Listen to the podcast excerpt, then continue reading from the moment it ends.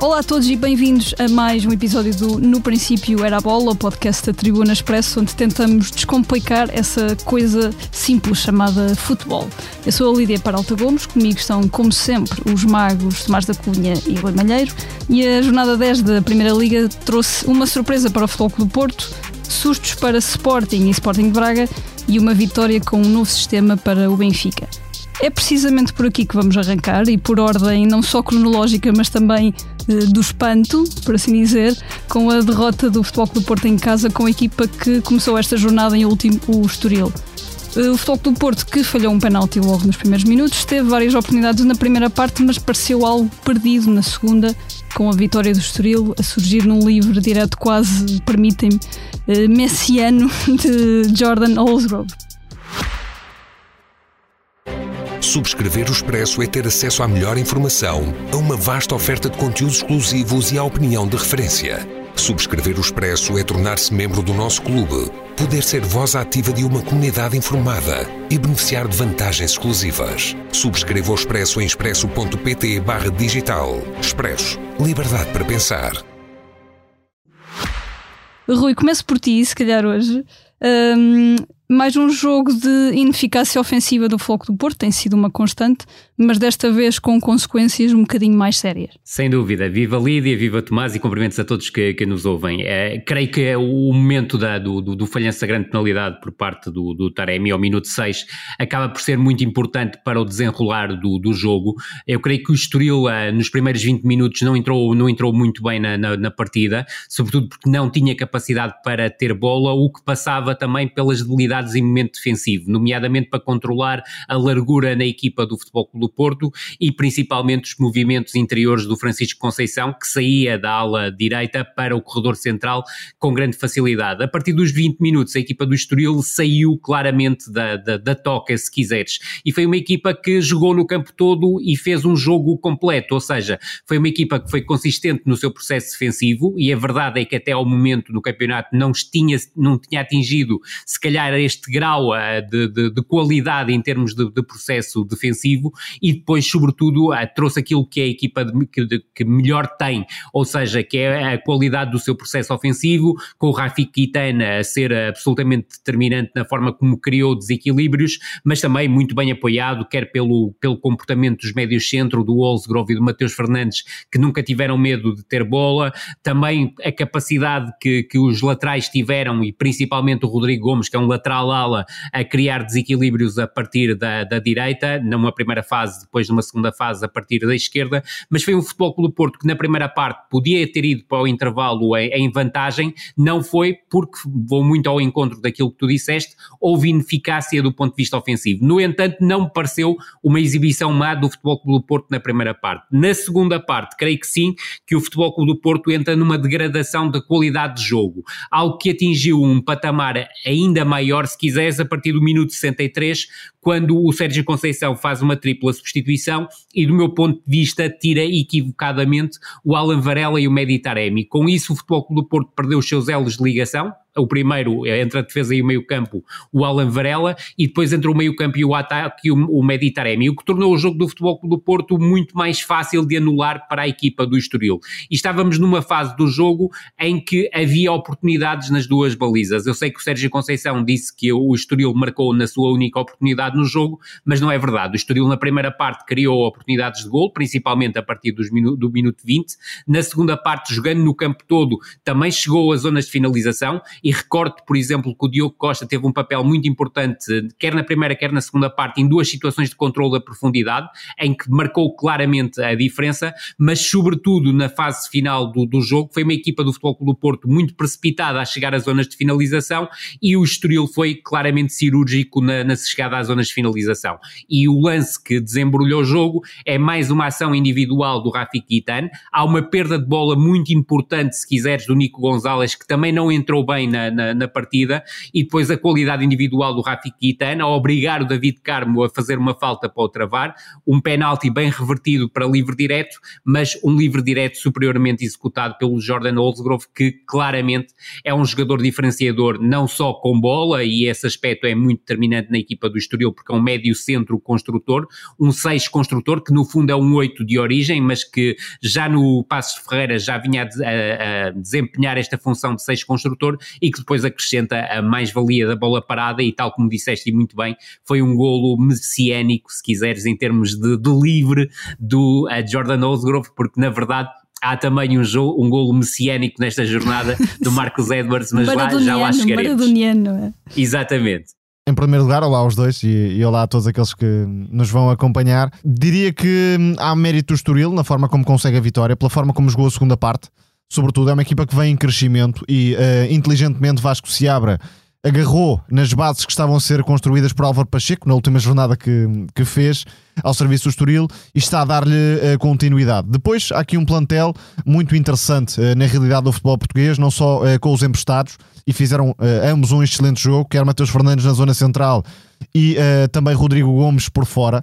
De facto, mais do que um extremo, penso que o Braga tem aqui um jogador para aproveitar como ala ou lateral, se quisermos, e uh, faz lembrar um bocadinho Fábio Coentrão. Isto é, um jogador com muita energia na exploração do flanco, uh, muito agressivo nos duelos de um para um e que consegue ser também um finalizador. Isto é, chegar ao último terço para contribuir na finalização e cria uma relação muito interessante com o Rafik Guitane, que toca a bola com o pé esquerdo, mete-se por dentro, acelera o jogo, uh, assume o drible e tem sempre um apoio exterior em Rodrigo Gomes e por aí o Estoril conseguiu criar muitos desequilíbrios um, ehm, nessa zona.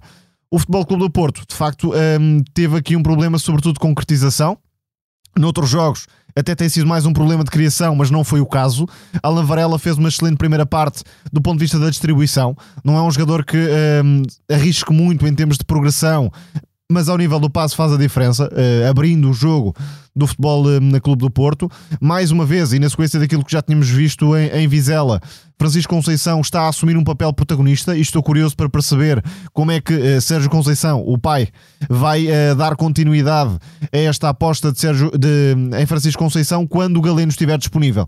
Ou seja, se vai mantê-lo no 11 ou se porventura vai optar por Galeno e PP, que são jogadores com outro estatuto na equipa, ainda assim creio que o Porto na primeira parte já não tinha sido muito feliz na exploração do corredor central, face ao 5-4-1 do Estoril, pouca ligação por dentro.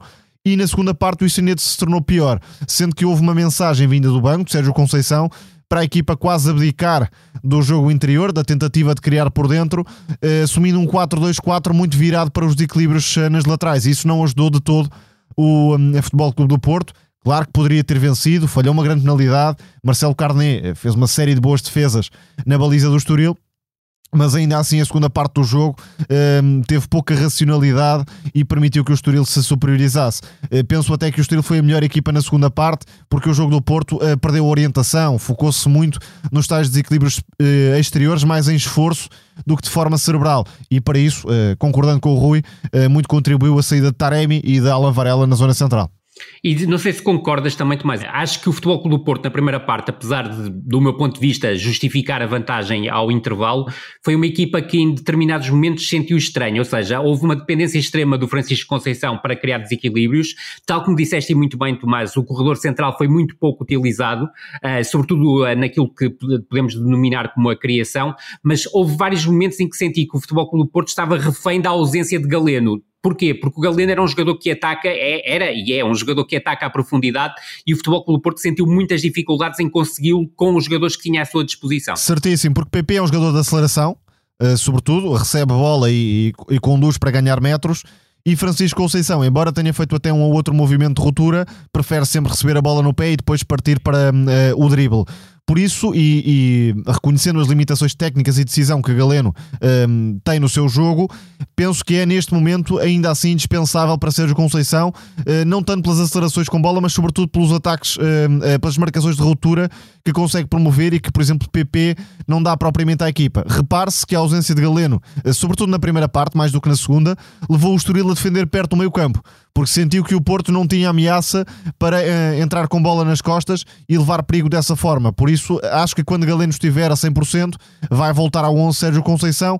A dúvida, e até pelo momento de forma de PP, que não é propriamente brilhante é se uh, no 11 ficará PP ou se uh, Sérgio uh, Conceição vai dar a continuidade a Francisco Conceição sobre o lado direito. E há outro aspecto, só para rematar este, este jogo, em relação à equipa do Estoril, que foi, do meu ponto de vista, muito bem gerido pelo Vasco Seabra. Cada vez mais se nota, no futebol português principalmente, quando uma equipa fica com jogadores cheios de cartões amarelos, e foi o caso do Estoril diante do Futebol Clube do Porto, a tendência é substituí-los. E a verdade é que Vasco Seabra não fez essas substituições, que podiam ter mexido na organização da equipa e não mexeram, e acho que acabou por ser compensado por esse facto, ou seja, os jogadores acabaram por saber gerir, nomeadamente todo o setor defensivo estava carregado de, de amarelos, creio que o Rodrigo Gomes era a exceção, chegaram a estar quatro dos cinco defesas com cartões amarelos e souberam gerir esse facto até ao final da partida.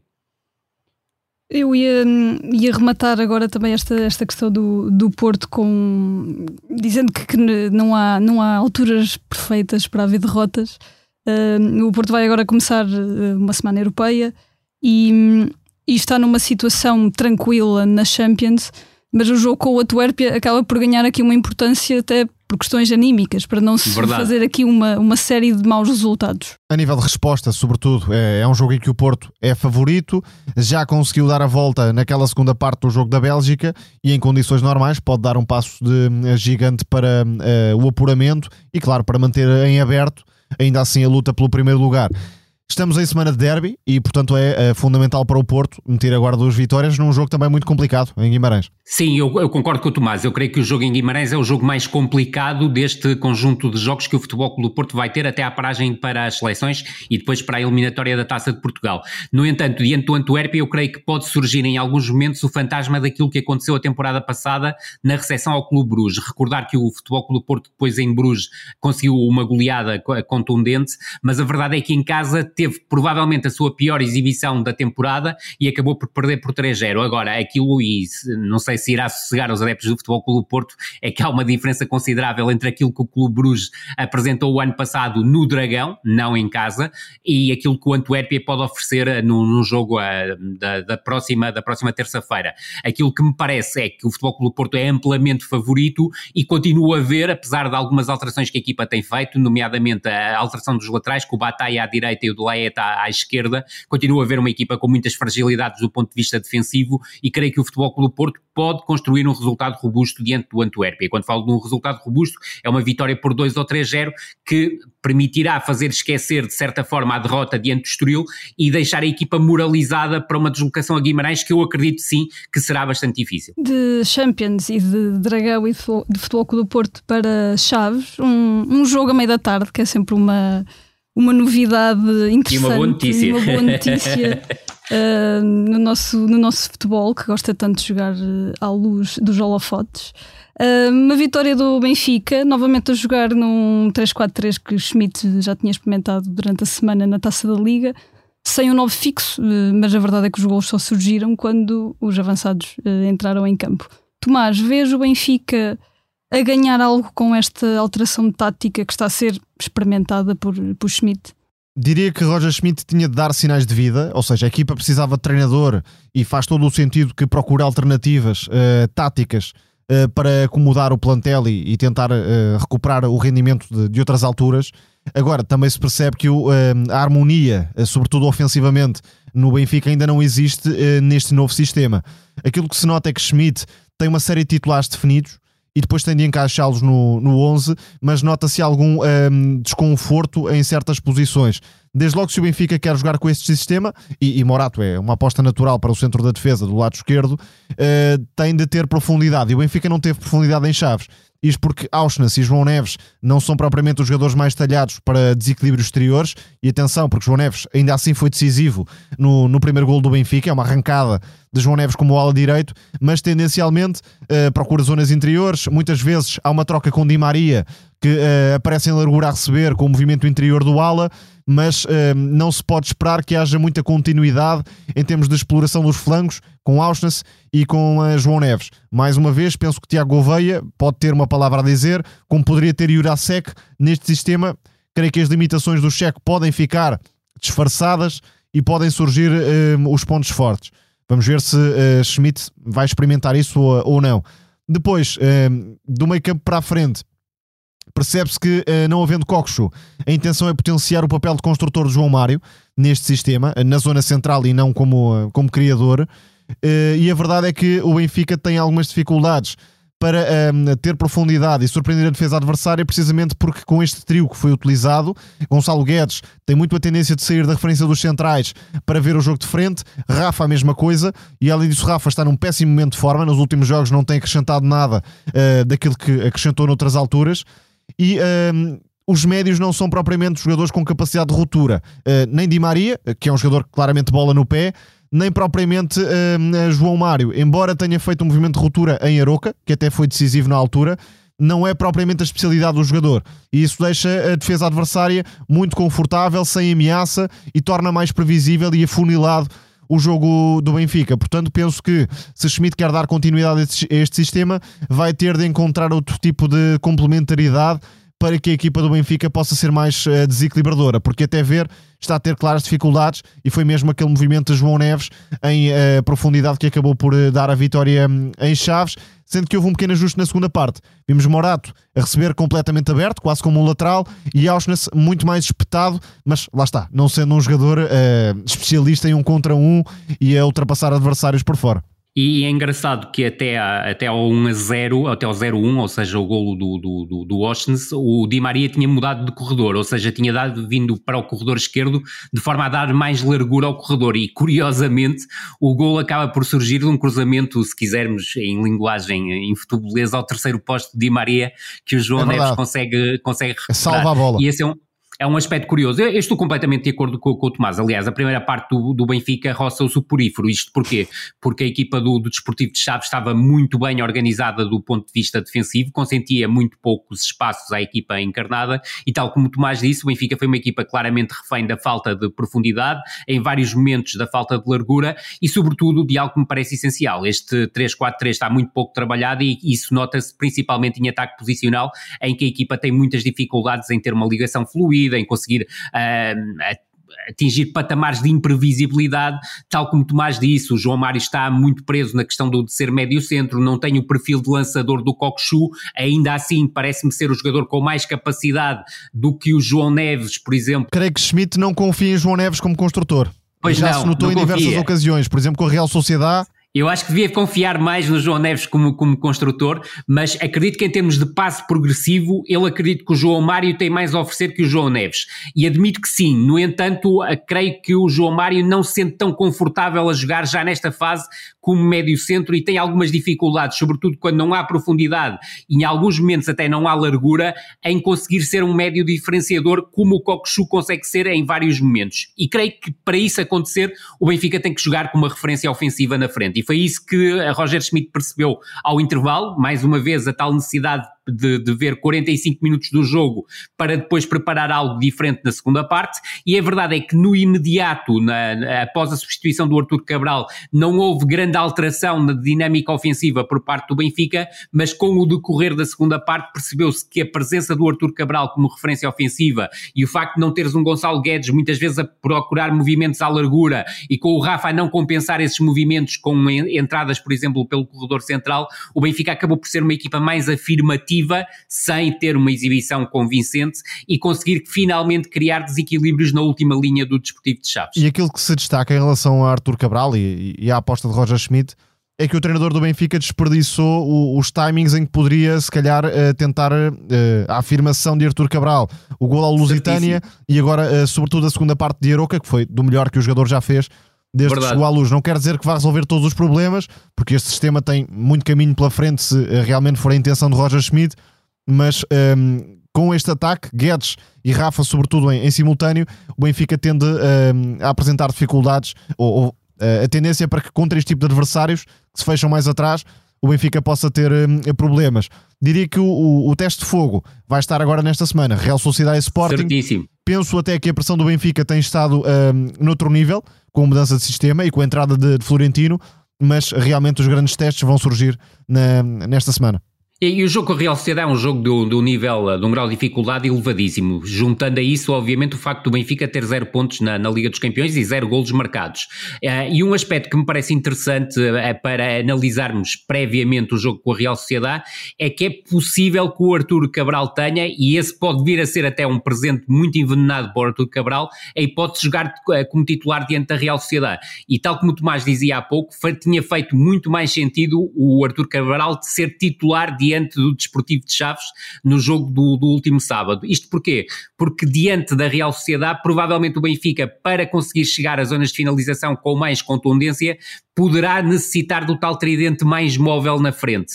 Porque não acredito que o Benfica vai criar.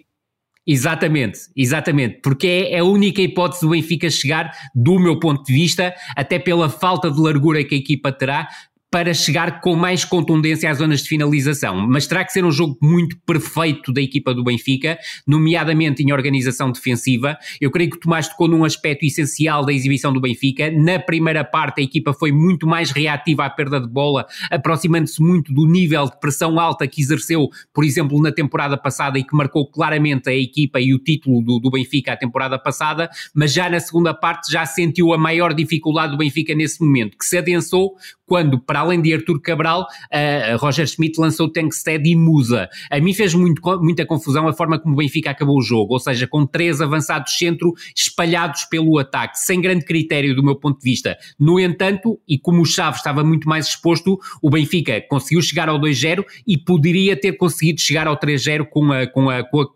capacidade que teve para ter mais presença na frente. No entanto, eu tenho muitas dúvidas que o Tankstead possa ser em algum momento a opção para um Benfica sério para jogar como avançado interior. Tal que o Tomás disse muito bem, era a oportunidade para lançar Tiago Gouveia e mais uma vez foi desperdiçada essa oportunidade. E entendendo obviamente o, desejo do jogador e do Benfica também de que tivesse mais minutos, uh, Sheldrop podia ser uma aposta muito interessante Sem para este dúvida. sistema, uh, pela qualidade em espaço curto, uh, no último passo também. O Benfica e não pela tem falta propriamente... de opções que tem já, Tomás. Exatamente. Porque com o Neres lesionado, estares a colocar o, o Tankstead como avançado interior é uma coisa que, para mim, uh, bate quase o surreal. É que Neres. Uh, normalmente era o agitador mor do Benfica, o Isso jogador mesmo. que vindo do banco conseguia dar mais coisas à equipa. No lado dos Chaves, acho importante destacar uh, dois jogadores, e foi quase sempre por aí que o Chaves uh, orientou os ataques. Bruno Langa, apesar de não ter ficado Certíssimo. muito bem na, na, fotografia nos gols do Benfica, ofensivamente, mais uma vez, uh, quer em progressão, quer no cruzamento, até no remate exterior, que uh, deu uma grande, grande defesa, defesa do Trubin. Uh, precisamente é um jogador para outros patamares e Leandro Sanca em velocidade muitas vezes também meteu o Chaves a jogar no meio campo contrário. Sim, foi uh, as três oportunidades que o Chaves tem acabam por ser de jogadas do, do Leandro Sanca e destacar-te só, só juntar mais um jogador que é um jogador que eu aprecio bastante e, e sei que tu também, que é o João Correia Sim, que em vários momentos permitiu que a equipa progredisse pelo Na corredor direito parte. e virasse depois, exatamente, virasse depois o centro de jogo completamente para o lado oposto para explorar tal as incursões quer do Langa, quer do Leandro Sanca. E o sistema de Moreno também acaba por favorecer ambos. Verdade. Quer Bruno Langa, quer João Correia. Sem dúvida alguma. Vamos agora para Braga, onde a equipa da casa teve um pequeno susto na primeira parte com, com o Portimonense, uh, mas parte depois por uma exibição arrasadora do ponto de vista ofensivo, do, com seis golos na, na primeira parte, que também é, acaba por ser um, um tónico para, para o grande jogo que, que vem aí a meio, a meio desta semana, uma oportunidade imensa também do próprio do Braga se, se mostrar na Europa. Uh, Rui, é um bocadinho a marca deste, deste Braga, uns erros defensivos por um lado, mas depois um ataque com, com muitas soluções. Verdade, é isso. Sobretudo destacar que a primeira parte do Sporting de Braga é fraca, uh, quer do ponto de vista defensivo, quer do ponto de vista ofensivo. O golo sofrido é um golo inarrável, é inacreditável a forma como o canto curto desmonta por completo a defesa do Sporting de Braga e o Pedrão surge com mais dois jogadores plenamente confortável para colocar o Portimonense em vantagem. Agora, a manta do Portimonense é, do meu ponto de vista, demasiado curta, é uma equipa muito presa à organização organização, sua organização defensiva coriácea, que não deixa de dar espaços, se quiseres, na, entre linhas, e a verdade é que o Sporting de Braga, depois de uma primeira parte desinspirada, e repara que o Sporting de Braga apenas tem uma grande oportunidade na primeira parte, e é já mesmo sob o intervalo, uma combinação entre o Bruma e o Djaló, arranca para uma segunda parte em que mostra todo o seu poder ofensivo. Uh, Dir-te-ia que o primeiro golo é um lance absolutamente genial do, do Ricardo Horta, uma finalização tremenda de um, cal, de um toque calcanhar,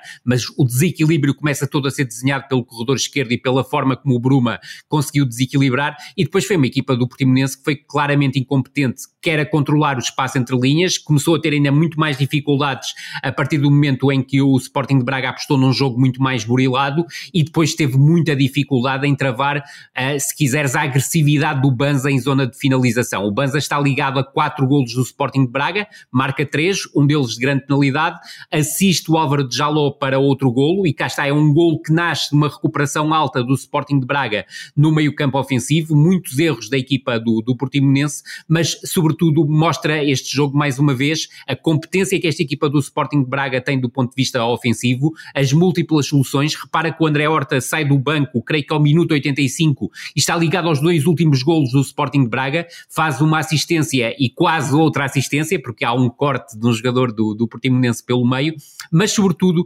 dar-te nota que há um aspecto que me parece muito importante. O Sporting Braga vence por 6-1, mas a verdade é que o Portimonense, quando está 3-1 e, e está 4-1, tem duas grandes oportunidades de golo, por incompetência, mais uma vez, do processo defensivo do Sporting de Braga, e é Mateus que acaba por salvar a equipa de sofrer mais golos, numa equipa que continua a ser demoníaca do ponto de vista ofensivo, mas muito frágil do ponto de vista defensivo, e volto a frisar, com José Fonte e Paulo Oliveira como dupla de centrais, mesmo contra o Portimonense, esta equipa sente muitas dificuldades. O Braga vai ter, eh, vai ser obrigado a ter eh, duas caras eh, em pouco tempo, como aconteceu já da outra vez entre Rebordosa e Real Madrid.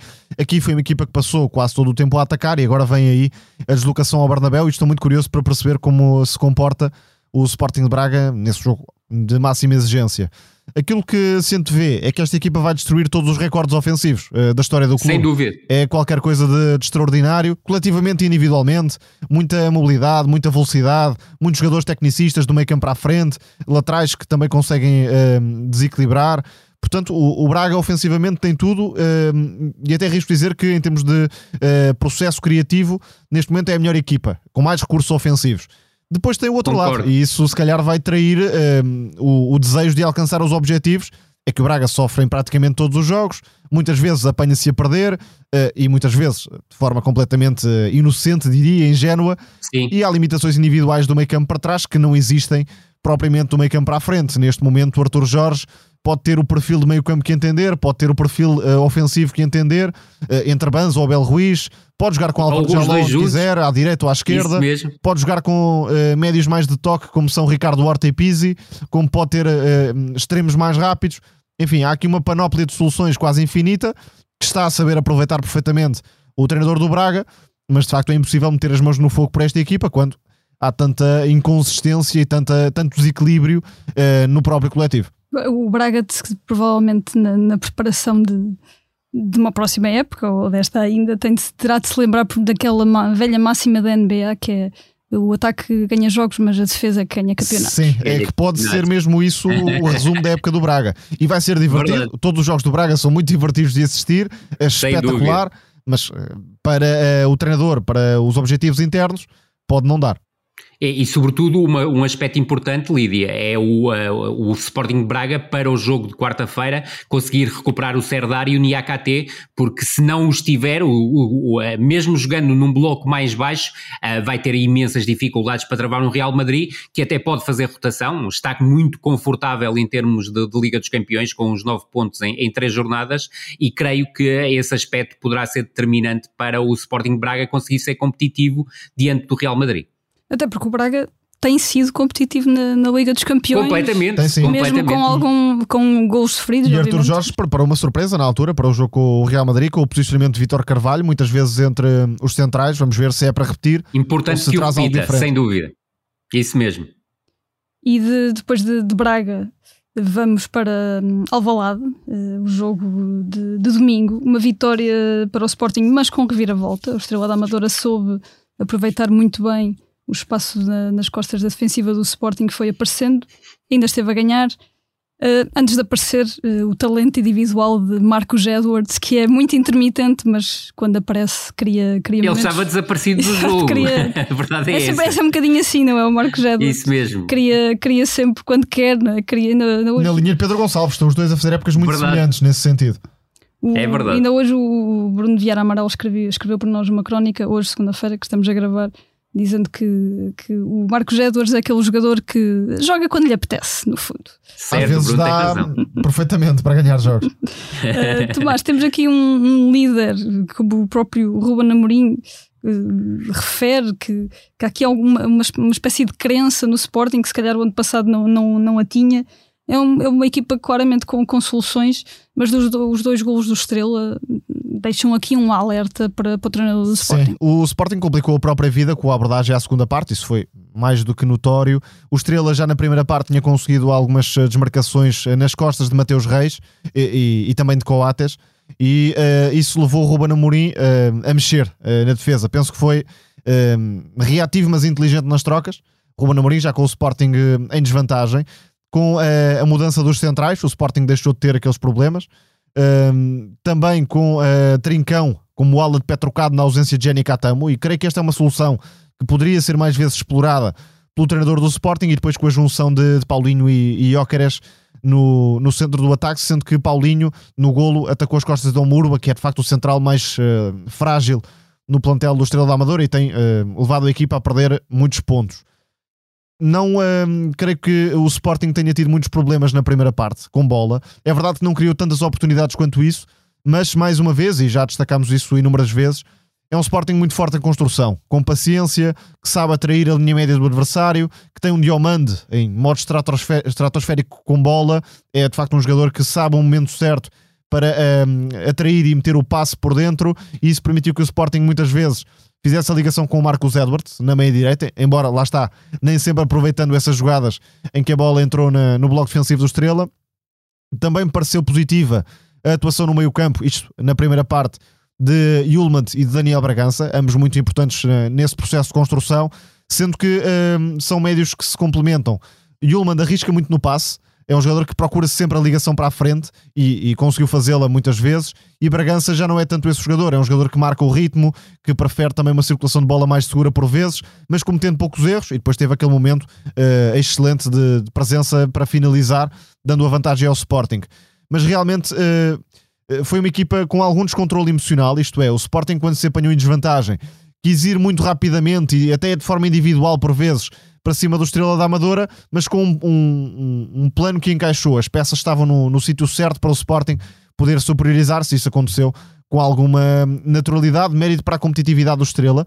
Foi uma equipa que um, no 5-4-1 de Sérgio Vieira acabou muitas vezes por tentar uma pressão mais alta, que até permitiu que o Sporting metesse muitas bolas uh, por dentro.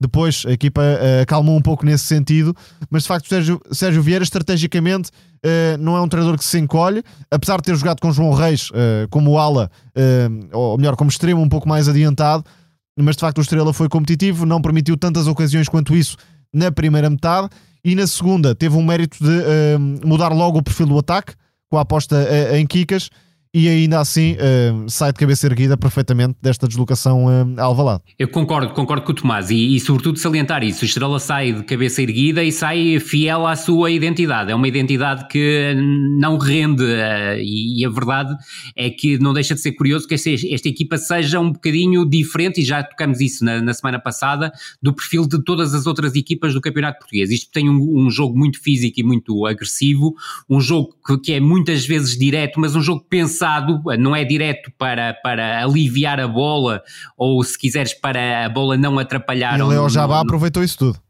Sem dúvida, e o Léo Jabá apareceu e é, é, mais um jogador com muito talento, uh, também uh, oriundo do Corinthians, uma, uma, belíssima, uma belíssima escola, mas sobretudo destacar um aspecto que me parece muito importante. A equipa do, do Estrela soube muito bem uh, aproveitar o lado mais frágil da defesa do Sporting, ou seja, o corredor esquerdo, procurando muitas vezes as tais ligações mais diretas entre o Jean Philippe, aproveitando que o Nuno Santos estava a meio caminho, e as costas do Mateus Reis, que esteve particularmente débil no jogo, no jogo do domingo à noite.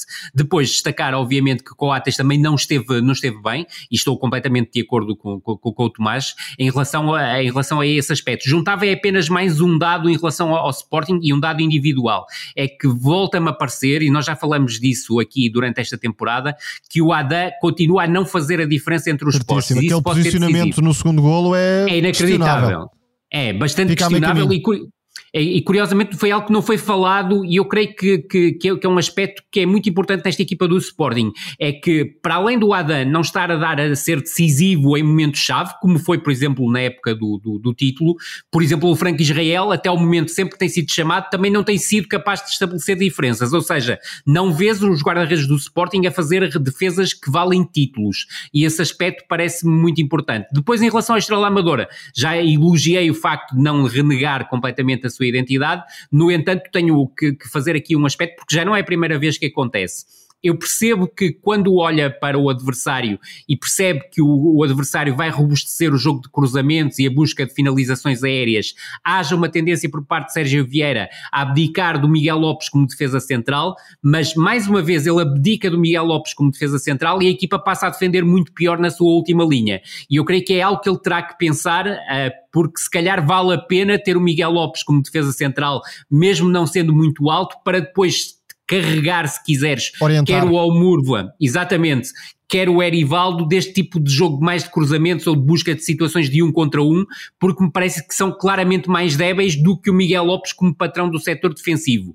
Independentemente de ter voltado a parecer que o Kialonda Gaspar, quer como central exterior, quer como central do meio, esteve a um nível muito interessante face àquilo que foi a produção ofensiva do Sporting, que tal como Tomás disse na primeira parte, até poderia justificar um resultado mais volumoso, mas a verdade é que a equipa do Estrela também em momento defensivo colocava muito facilmente 7 ou 8 jogadores dentro da área, o que dificultava as, as finalizações não bloqueadas por parte do Sporting e não deixa de ser curioso que no lance do golo o Jokeres de forma muito inteligente, percebendo que a área estava repleta dos jogadores de Estrela da Amadora, busca o passe exterior e acaba por ser um passo atrasado para o Daniel Bragança a desbloquear o nulo. Muito mérito na forma como o Estrela da Amadora uh, conseguiu a primeira reviravolta no, no marcador, com Léo Jabá claramente em destaque a aproveitar o espaço nas costas dos Mateus Reis, cria a grande penalidade no, no 1 a 1, assiste o Kikas no 2-1 e já falamos aqui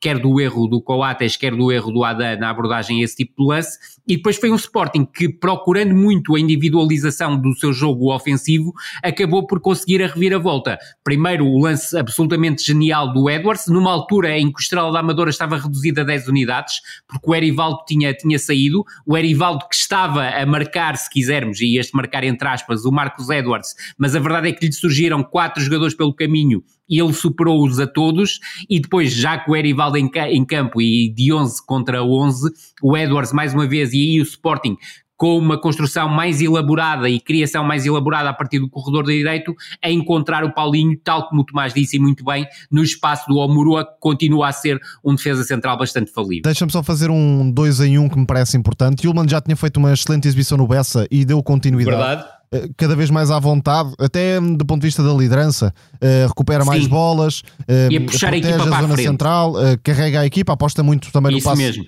vertical para, para queimar linhas, portanto é um jogador que vai justificando plenamente a, a contratação e a confiança de Ruben Amorim. O outro aspecto, que não sei se não é uma carta na manga para, para Ruben Amorim explorar, é o de Gonçalo Inácio no meio campo. Gonçalo Certíssimo. Inácio é preponderante como central, isso já não é novidade para ninguém, mas um, não confia na segunda linha do meio campo, Ruben Amorim. E isso pode levar a que em certos momentos, até numa segunda parte, por exemplo, quem sabe na luz, fica a, a questão isso no ar mesmo. e até vamos ter um episódio especial, não é? Para falarmos sobre todos estes temas, mas uh, penso que ao longo da época, em certos momentos, essa aposta vai repetir-se. E, e, não deixa de ser curioso, e tu já, já, já afloraste esse, esse ponto, é que a reação do Sporting à desvantagem foi aos 59 minutos, tirando, se não estou equivocado, três elementos do seu setor defensivo. É isso. E a verdade é que a entrada do Santos Justo e do Gonçalo Inácio ofereceu, quer do ponto de vista defensivo, quer do ponto de vista ofensivo, muito mais qualidade à equipa do Sporting. São dois titulares, se quisermos, Santos Justo e Gonçalo Sem Inácio. Sem dúvida mas uh, percebe-se a gestão de duas formas. Gonçalo Inácio por causa dos amarelos e Sanchez Isso mesmo. por causa das questões físicas. E deixa-me dizer-te isto, Tomás, em condições normais, e se calhar alguns adeptos do Sporting não vão gostar daquilo que eu vou dizer, a melhor tripla de centrais do Sporting é Santos Justo, Diomande e Gonçalo Inácio. Eu já estava a rir em antecipação, porque sabia que era isso que ias dizer. Sendo que o Sporting agora vai ter um problema com a ausência de Diomande. Verdade. De ir à Cannes Um, Vai ser um problema para várias equipas sim, do futebol sim, português. Sim, o Sporting tem vários jogadores, também tem como Morita Sem dúvida. E a Taça da Ásia também, Ásia. que vai ter vai, Também vai por criar isso o creio que. Gonçalo, Iná- eh, Gonçalo Inácio vai ser experimentado por Ruben Amorim, é que pode dar Certíssimo. jeito até nesse mês de janeiro. E Bragança Falta também. no central também, mas Bragança, a junção com o Yulman também, a dinâmica com, com Bragança não há de ser assim O- o tão problema- diferente com a de O problema, Morita. e, e estou a tentar colocar-me na pele de Ruben Amorim, eh, não é propriamente um jogo com o Estrela, mas é um jogo com o Benfica, um jogo com o Porto, um jogo com o Braga, em que eh, nunca se viu confiança de Ruben Amorim para apostar em Daniel Bragança como titular. Como titular. O, o Sporting que, que esta semana eh, joga também na Europa, um jogo que é essencial depois de com o Rakow da, da Polónia, depois do empate na, na Polónia. Um, o empate que, que acontece em, em circunstâncias que, que nós conhecemos, jogar com, com 10 desde muito cedo, portanto, à partida do Sporting Não há será. Não há. Certo, e esse é um ponto essencial do jogo. Mas a Lídia, eu até hoje de manhã tive a oportunidade de já ver o resumo alargado do jogo de ontem do, do Rakov, que ganhou, Ah, mas a equipa está claramente deficitária do ponto de vista de- do, do setor defensivo. Jogou com dois laterais adaptados a centrais exteriores e creio que o Sporting tem todas as condições para, para vencer, mesmo sem o Iokeres, ah, e sobretudo parece-me ser um jogo em que o Sporting vai atacar muito tempo e vai encontrar na última linha do adversário. O Sporting é amplamente favorito a vencer o jogo na próxima quinta-feira. E tem de ser para, para é acalentar. hum, hum, Sobretudo porque me parece que esta vitória torna-se preponderante para o Sporting ganhar posição como segundo classificado, recordando obviamente o resultado do Sturm Graz na última, na última jornada, e manter viva a chama de um possível apuramento em primeiro lugar, com quase certeza a obrigatoriedade de ir vencer a Bergamo à Atalanta. Sim, depois já, depois já derby. Sim, difícil. sim, depois já derby também. Isso mesmo. trabalhar sobre vitórias, não é? Como os treinadores Claro gostam muito de dizer, é sempre, sempre melhor. Vamos passar agora, sem, sem mais demora, já às nossas rúbricas, uh, começando pela Revienga. Uh, vamos falar de um, de um- de um jogo entre vizinhos separados por 10 km, o Moreirense e o Vitória. O triunfo foi para a equipa de, de Moreira de Cónegos, que pé ante pé, um bocadinho quase sem se notar muito, começa a ser a surpresa desta primeira parte de- do E campeonato. corremos o risco de nos tornarmos repetitivos, mas não há Verdade. como fugir outra vez ao meio campo do Moreirense. Penso que É aquilo que fica deste jogo são duas exibições. Uh, Ofori, extraordinário, não só na Certíssimo. recuperação, mas também a comandar o, o início do ataque do Moreirense, com um, muito critério no passe, não sendo propriamente um organizador, um, joga bem a, a nível do passe, arranca muitas vezes em progressão. Isso também é destacável no, no meio campo do Moreirense. E, E repara até- até, que a, a grande oportunidade do Moreirense na primeira parte aos 34 minutos é um passo progressivo do Ofori. Precisamente, Ah, é- precisamente exatamente. lá está. É um jogador que reúne não só a capacidade de recuperação de bola, mas depois também hum, esta limpeza no- nos primeiros passos. Lá está, não sendo propriamente um organizador hum, nato, mas é um jogador que hum, está perfeitamente à vontade para uh, pautar a construção. E depois Gonçalo Franco, que é um jogador diferente, uh, um box-to-box típico, uh, se quisermos olhar para ele desta forma. Tremendo nas tarefas de pressão, uh, na forma como uh, um, não deixa o adversário respirar, recupera muitas bolas e depois carrega jogo.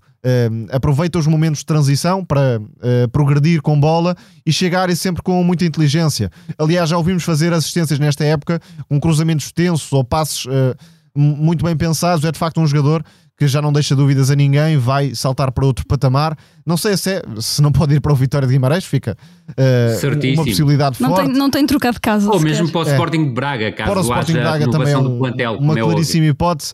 Aquilo que me parece claro é que Gonçalo Franco, e isto já vem da segunda liga, não sei se foi o melhor jogador, mas foi certamente um dos melhores jogadores da última temporada Sim, juntamente liga. com o Alanzinho, claramente os dois melhores jogadores. Sim. E, e agora tem tudo para se afirmar na primeira liga e, e dar o salto. Atenção ao Moreirense num todo, porque é uma equipa que está, eh, e já o destacamos, eh, muito bem trabalhada por Rui Borges, conseguiu subir o nível exibicional e isso não era fácil em comparação àquilo que se viu na época passada, num patamar competitivo muito mais exigente. E olha-se para o calendário do Moreirense, já jogou com o Sporting, já jogou com o Porto, Isso já mesmo. jogou com o Braga, já jogou com o Vitória e está numa posição excelente na classificação. É realmente eh, um trabalho notável de Rui Borges, com uma dupla de centrais que melhorou a equipa em comparação com o que víamos na época passada e era exigível que assim fosse. E depois, claro, um trio de luxo no, no meio campo que hum, eh, elabora muito bem o jogo sem desvalorizar a importância no 11 de André Luiz, não só para uma referência eh, de bola longa, mas sobretudo também para responder a cruzamentos. É fortíssimo. Se se calhar o jogador mais forte até da Liga Portuguesa nesse sentido, um dos mais fortes, e também por isso o Moreirense muitas vezes procura a profundidade exterior, com o desenho que continua a ser um extremo muito interessante de, de acompanhar, e mete. Uh, Mas ainda não André atingiu Luís. o patamar que conseguiu atingir o ano passado na não, segunda não é liga. Tão preponderante, não é tão preponderante, verdade, pelo contrário, verdade. a equipa depende mais do meio campo nesta altura do que propriamente da, da criação dos equilíbrios da velocidade e, e, e, se, e se recordares antes da lesão de João Camacho, que estava a fazer uma época notável, o João Camacho estava a ter um papel muito mais importante, quer como desequilibrador, Sem quer dúvida. no último passo, quer na finalização, do que o Cody Sang tem tido até, algum, até ao momento. E atenção que há um jogador também muito interessante, que já vem também da temporada passada, que é o Madsen, que por norma joga e sente-se mais confortável a jogar a partir do corredor direito, mas que tem correspondido muito bem nesta lesão do João Camacho a jogar a partir do corredor esquerdo. E Alanzinho nem fez o melhor dos jogos, mas ainda assim o Moreirense foi uh, bastante superior na zona central a partir das Isso exibições mesmo. de Ofori e de uh, Gonçalo Franco. Alanzinho, ainda assim, também é um jogador que uh, não engana uh, no toque de bola, na forma como se aproxima da construção para, para ligar, depois na chegada ao, ao último terço. É um jogador que, do ponto de vista da criação, mas também a finalizar, dá muitos argumentos a esta equipa do Moreirense e de facto abre água na boca este início de temporada para percebermos até onde o Moreirense pode ir, recordando que a melhor classificação de sempre foi eh, um sexto lugar. Que é exatamente onde, onde estão agora. Verdade. E só deixar uma nota, Lídia, muito rápida sobre o, o, Vitória. É uma equipa que me parece que tem todas as condições para crescer e já está a acontecer com, com o Álvaro Pacheco. Ontem não teve uma exibição particularmente inspirada, viveu muito uh, do ponto de vista ofensivo do, dos lances de, de, bola parada. É certo que há um aspecto que me parece importante. A lesão muito prematura do, do Bruno Gaspar e a entrada do Miguel Maga fez com que perdesse com qualidade no jogo exterior. A melhor equipa, a melhor versão do, do Vitória, que para mim continua a ser com os laterais, o Bruno Gaspar e o Ricardo Mangas, que regressa de longa lesão, mas que rapidamente se impôs como titular na lateral esquerda do Vitória. Aquilo que faltou uh, claramente ao Vitória neste jogo foi também a maior agressividade desde os centrais na construção, foi. para aproveitar a Isso superioridade. Mesmo. Isso poucas vezes aconteceu e depois, claro, a bola não chegou em, em condições favoráveis aos homens da frente e o Vitória criou poucas oportunidades para aquilo que Sem poderia dúvida. ter acontecido. De bola corrida tem uma, uma, uma boa oportunidade pelo Jota no início da segunda parte, mas a verdade é que foi uma equipa muito dependente da bola parada ofensiva, o que não vinha acontecendo nos jogos anteriores com o Álvaro Pacheco, em que a equipa até criou bastante do ponto de vista ofensivo. Para nos localizarmos, o Moreirense é neste momento sexto classificado, precisamente a melhor verdade. classificação com 17 pontos, mas apenas a 3 pontos do, do quarto lugar do, do Braga. Continuando pela nossa adorada uh, Toti ou Tote, uh, esta semana temos um Toti para oferecer que, que Tomás vais, vais dar a um rapaz que está a fazer em Munique e por essa Alemanha fora aquilo que já fazia em Londres, que é golos em barba. Sem qualquer surpresa, já o disse neste podcast, para mim é o melhor avançado da atualidade, Harry Kane e uh, pelo que faz jogar, mas também por aquilo que uh, consegue finalizar, é, é realmente uh, intratável e não está a ter a mínima dificuldade de adaptação ao, ao futebol germânico, jogando, claro, no, no Bayern, o que também dá uma ajuda. Neste Der Klassiker, mais uma vez vimos a sensação de inferioridade constante do Dortmund em relação ao Bayern, nem sequer foi competitivo, não deu para Nada. aquecer este jogo e houve duas exibições muito destacadas, a de Sané, do ponto de vista do desequilíbrio e a servir a finalização e de Harry Kane com a uh, hat-trick, exibição uh, a roçar a perfeição do, do ponta de lança inglês, a marcar a diferença na, na Bundesliga. Ele que estabeleceu também o recorde no Bayern de Munique, nunca nenhum avançado do clube tinha marcado tantos golos em tão poucas uh, jornadas. E, e isto também é, é daquelas coisas. Agora, se porventura o Bayern não for campeão, surgirão debaixo das pedras o, claro. os adeptos do. A culpa é do Harry Kane, como se uh, o, o, jogador não tivesse marcado 53 golos. Na, Como na se Xavi, Xavi Alonso não estivesse sim, lá sim, também, sim, não é? Não, mas é, é, é, de facto um Bayern que tem problemas coletivos, uh, sobretudo na transição defensiva, e daí também se perceberia uh, a aposta, que foi pública, uh, para contratar João Palhinha. Falta um médio com esse papel de tampão à frente da defesa. Isso que possa, mesmo. De Ele alguma tentou forma, com o Leimer. Sim, que possa de alguma forma equilibrar a equipa no momento da perda de bola, por isso o Bayern continua a ser uma equipa algo instável e viu-se na taça da Alemanha, mais um. Sem dúvida, um, eliminado um pelo Saarbrücken. Essa eliminação perante o Saarbrücken, mas ainda assim não dá para descartar esta equipa da luta por todos os títulos, os que lhe sobram, obviamente, com um, uma dupla mortífera. Musiala um, a criar e Harry Kane um, dividindo-se entre a criação e a finalização. O Bayern tem estes argumentos para sobreviver e atacar as provas, sendo que Thomas Tuchel, já se sabe, uh, sendo um treinador algo conflituoso e tendo alguns resultados que não se coadunam com aquilo que o Bayern pretende, não sei se vai chegar ao final do caminho. Claro, É sempre um ponto de interrogação. E, e, também deixa só o registro que o Neuer voltou à baliza do, do Bayern, fez o terceiro jogo consecutivo como titular, esteve no desastre de Saarbrücken, estava particularmente irado nesse, nesse jogo, mas voltou a estar na baliza do, do, do Bayern diante do Dortmund e a verdade é que não teve trabalho praticamente nenhum. E só para juntar aqui a, a, o recorde que, que, o Tomás, que o Tomás falou, são 15 golos em 10 15 jogos. 15 golos. 15 golos em e já passou o Guirassi que tinha 14 e lesionou-se. Tem faltado aos últimos jogos. E não é só, não é só golos também, também sim, fez fora parte, o que joga, fez fora o que joga, mas fora o que joga, enquanto critério objetivo, também, é? enquanto sim, critério, sim, sim, e já marcou do meio campo, inclusivamente. Isso. Portanto, não está a ser eh, minimamente complicada esta. As, as finalizações diante do Dortmund até acabaram por ser demasiado fáceis para um jogador como Harry Kane, ou seja, foram uh, remates de pé direito dentro da área. No entanto, destacar só, se me permitem, que é só o lance do quarto gol, com o aparecimento do Pavlovic, que é um miúdo com muito talento que está a aparecer nesta equipa do Bayern, numa recuperação alta e depois a sagacidade em encontrar o, o Kane no espaço. Da, da fria Alemanha, eh, vamos agora para o calor da América do Sul. Na arte. Com chuva. Com chuva, sim. O Rio de Janeiro tem essa, tem essa particularidade. Verdade. Um, do arte vem depois, uh, incontornável falarmos desse, desse momento particularmente doce para os adeptos de futebol, acho eu, que é a final da, da Taça Libertadores entre Boca Juniors e Fluminense. Ganhou o Fluminense de Fernando Diniz não só de Fernando Diniz, também de Chico Buarque, de Nelson Rodrigues, que há de estar muito contente lá em cima. Isso mesmo. Uh, Rui, tu gostavas de destacar aqui um jogador do Fluminense, campeão da, da América pela primeira vez. André, o médio que, que não ficará Sim. muito mais tempo no Brasil. Não, é impossível. Aliás, ele é o melhor jogador do Campeonato Brasileiro a larga distância, é um jogador completíssimo, ou seja, é um médio centro, para quem não conhece, e acho que será pouca gente que, que, que não conhece. E vai até estar, jogou a central esta Libertadores em alguns momentos. Verdade, até jogou central esta Libertadores. Ele tem essa capacidade de poder fazer é, de também a posição de defesa central.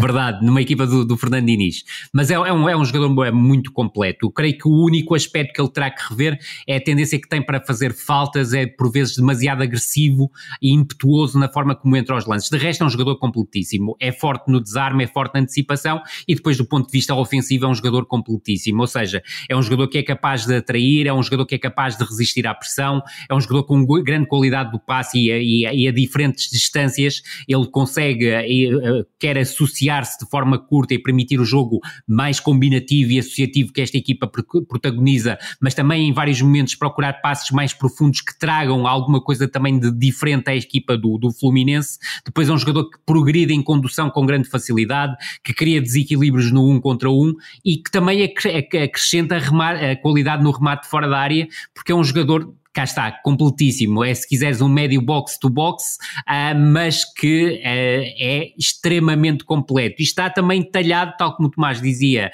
e muito bem, para praticar este jogo mais de futebol arte que a equipa do Fluminense e o Fernando Diniz protagoniza e preconiza, sobretudo isso. Uh, em relação ao jogo, o Tomás vai falar foi a escolha dele da semana, mas queria só deixar uma nota. É impressionante a forma como o, Fernando, como o Fernando Diniz consegue recuperar jogadores. Temos o Fábio na baliza com 43 anos, um jogador que saiu dispensado do Cruzeiro e saiu pela porta pequena e não merecia sair, porque ele durante imensos anos foi o muro azul da equipa do, do Cruzeiro. O Filipe Melo com 40 com 40 anos surge numa quarta vida futebolística e já não com o perfil tão assassino como muitas vezes lhe apontavam o, o Ganso aos 34 anos, depois de, de sair da Europa pela porta pequena, até de forma demasiado injusta do meu ponto de vista, com aquela passagem pelo Amiens que eu, que eu creio que não, que, que não se justificava para um jogador do talento imenso e com todo respeito obviamente pelo Amiens, uh, que não se justificava aquela saída da Europa e aos 34 anos atravessa do meu ponto de vista o ponto mais alto da carreira, mesmo em relação àquele Paulo, ao Paulo Henrique Ganso que surgiu no Santos com 19, 20, 21 anos e que fazia parte daquele, daquele trio maravilha da equipa, da, equipa do, da equipa do Santos. E sobretudo o German Cano, que continua a ser um avançado absolutamente espetacular, saiu pela porta pequena do Vasco da Gama, não pelos golos que não marcou, porque a verdade é que marcava golos, mas porque o Vasco tinha acabado de cair na, na segunda, na segunda divisão e continua a ser um avançado absolutamente espetacular e deliberativo. E permita-me, o Marcelo, depois de Sim, foi Claro que. Champions, Eu só, eu só não me toquei no Marcelo porque não vinha pela porta pequena, quer dizer, até acabava por vir, porque tinha vindo do Olympiacos, portanto te- Sim, tens razão em juntar A o Marcelo a aqui à carreira não foi equação. nada pequena. Sim, exato. Não, nada. mas emocionado como se fosse a primeira vez, não é? Exatamente, um jogador quem eu creio eu, 5 Champions, Exato. está a chorar quando o John Kennedy faz o 2-1. Sim, foi uma das imagens desta final, com É, a, a sem corrida dúvida de alguma. Diniz também, assim que o árbitro apita para, para o final. Foi um- uma final muito bonita, eh, realmente, teve momentos eh, para a lembrança futura. O- Verdade, poético. Antes de toda a gente, para os adeptos do Fluminense, que nunca tinham Claro. vencido a Libertadores, foi a primeira do clube, e além disso tinham perdido uma final no Maracanã em 2008, e, e essa foi um- uma das lendas contadas. Eh, 2008 acabou, não é? Para os É, adeptos o do, do Fluminense. E de facto eh, construiu-se aqui eh, desde logo a redenção de Fernando Diniz. Porque agora é, é muito bonito eh, e é aclamado, mas nem sempre foi assim, muito pelo contrário, era um treinador Certíssimo. eh, fortemente criticado, muito mais do que outros, por ser, claro, um, um fiel eh, deste jogo apoiado, eh, que valoriza o jogador tecnicista. Claro que nem sempre foi assim, teve muitos problemas ao longo da carreira, mas acabou por chegar a este ponto de rebuçado e, e os próximos passos serão muito interessantes, desde logo na Canarinha. Depois, porque o Fluminense, mesmo perante a adversidade, nunca deixou de querer eh, jogar futebol, nunca deixou de ser a equipa eh, mais forte eh, eh, e capaz de impor o seu estilo. Teve momentos muito mais complicados do que esta final na Libertadores. Estou a pensar no jogo com o Internacional no Beira Rio, em que foi completamente massacrado e lá encontrou forma de sobreviver, eh, também com a ajuda de, de John Kennedy. Mas de facto, no meio deste plantel que reúne a experiência de uns e a rebeldia e reverência de outros, foram eh, eh, jogadores como John Kennedy e, e- e também Keno, Arias, eh, a ter um papel determinante. No primeiro É, é golo, impressionante o que o Keno joga aos 34 anos e a forma Keno é mais um dos veteranos desta equipa. Verdade, como sai do corredor esquerdo É para o corredor direito Uma imagem de marca nas equipas de. Fernando Diniz, o extremo do lado Verdade. esquerdo foi tocar ao corredor contrário. O movimento de Gano é sensacional. Aliás, os golos desta final foram excelentes, os três. Sem dúvida. Também com aquela batida na bola de Advíncula e, sobretudo, com a criação do, do lance da vitória. É sensacional. Aquilo parecia futebol de praia. Tremendo. A, a- Keno a mais uma vez. da é? jogada, novamente com, com o Keno. John Arias também é um, um diabo à solta, um jogador de muito movimento, acelera sempre o jogo. Eh, creio que o melhor em campo foi André, mas há muitas Concordo. figuras na, na equipa do, do Fluminense. O único ehm, pecado que a equipa cometeu foi aquele recuo excessivo contra um Boca Juniors altamente limitado criativamente, mas que, claro, eh, com o adversário tão recuado, encontrou forma de, de levar tudo para prolongamento.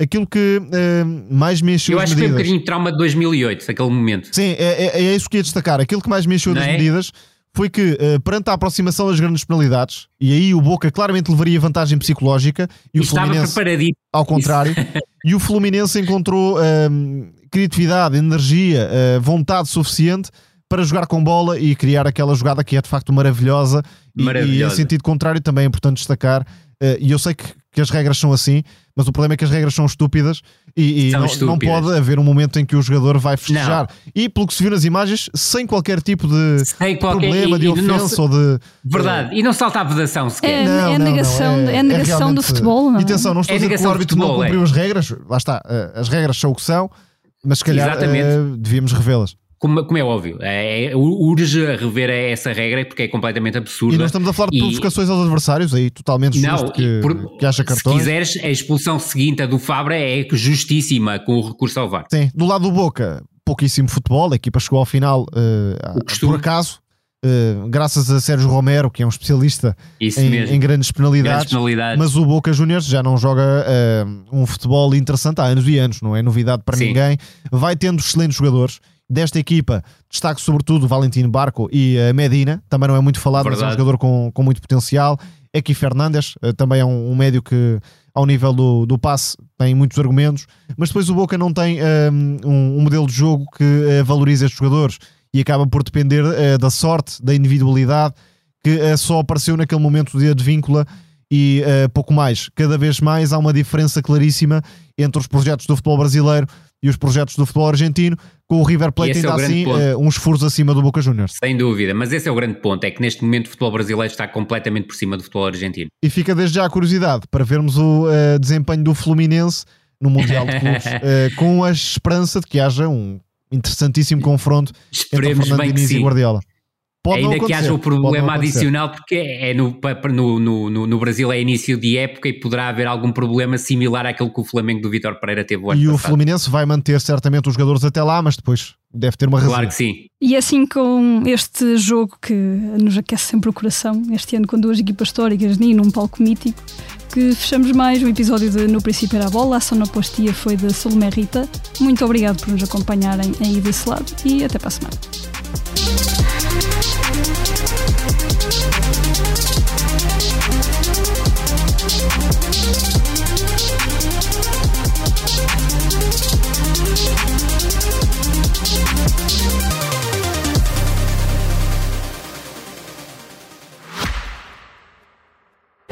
Subscrever o Expresso é ter acesso à melhor informação, a uma vasta oferta de conteúdos exclusivos e à opinião de referência. Subscrever o Expresso é tornar-se membro do nosso clube, poder ser voz ativa de uma comunidade informada e beneficiar de vantagens exclusivas. Subscreva o Expresso em expresso.pt digital. Expresso. Liberdade para pensar.